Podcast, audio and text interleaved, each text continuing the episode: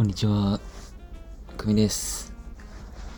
今日も便利な会話のテクニックを一つ紹介したいと思います。えー、皆さん、いきなりですが、何も会話のネタが思い浮かばなくなった時、どうされてますでしょうか？はい。例えば友達と話してる時とか、好きなこと話してる時とか、好きな人と話してる時、なんかこう、話題が浮かばない。なんかこう質問することも思い浮かばない。相手にね。そんな時どうしていますか？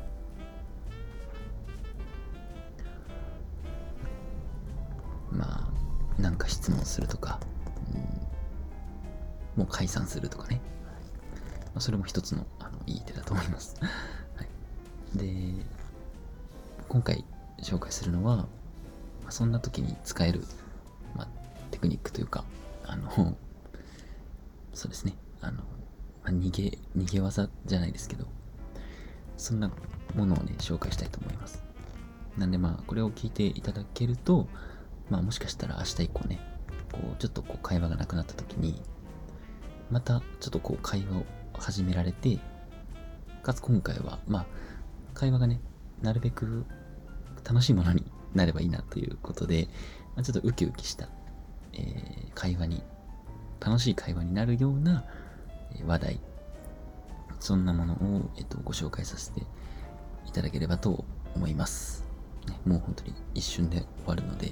よかったら最後まで聞いてってください。でね、また明日以降も聞いてください。で、えっと、まあ、結論から言うと、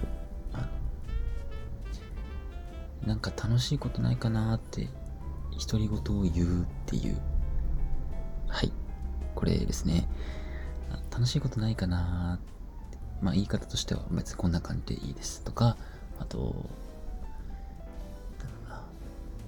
楽しいことしたいなーみたいな、あーみたいな、なんか、こんな感じの言い方ですかね。あー楽しいことしたいなーなんかなみたいな。はい、僕はこんな感じで言います。で、これ何がいいかっていうと、別にこれ独り言なんですよね、結局。独り言なんで、別にもう、どんな話題だったとしても、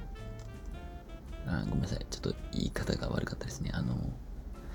どんな流れでも別にぶっ込めるというか、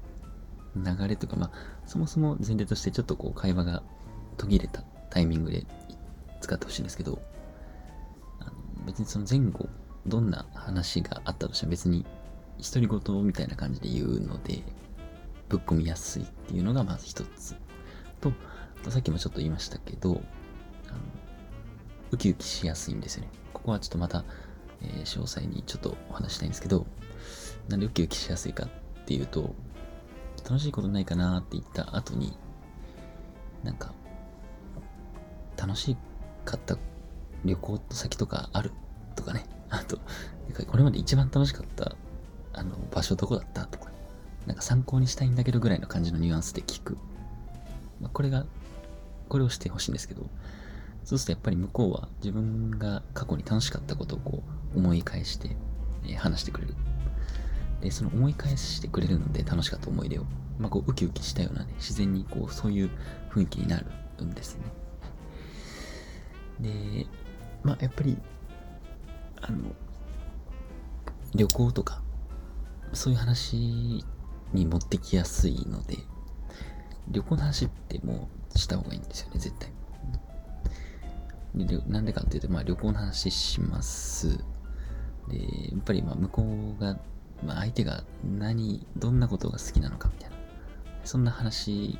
が聞けますよね、旅行の話すると。まあ、それ、それが一番いいです。それが一番じゃあちょっと最後まとまらなかったですね。えー、まあ、ただまあ、あ。今回聞いてくださった方は、まあなんか、話題がなくなった時に使ってみようぐらいの感じでいいと思います。せっかくなんでね、使ってみてください。ああ、なんか楽しいことしたいなーって、ぽそっとこの一フレーズ言うだけで、とりあえずいいと思います。そうすると、あの、まあ、ノリが良いと、向こうも乗っかってくれます。なんか、あの、もうね、それボソッと言っただけで、あ、わかるわー、みたいな。とか、あ、なんか旅行行きたいとか、温泉行きたいとか、なんか今のスノボ行きたいとか、なんかそんなことをね、こう向こうも話してくれるんで、まあそう、リアクションが良かったらもうそれに乗っかって、どんどんどんどん話してくれればいいんですけど、そうですね。まあよかったら明日から、あの、話が途切れたら使ってみてください。別に途切れなくても使ってみてください。はい、ありがとうございました。またお願いします。バイバイ。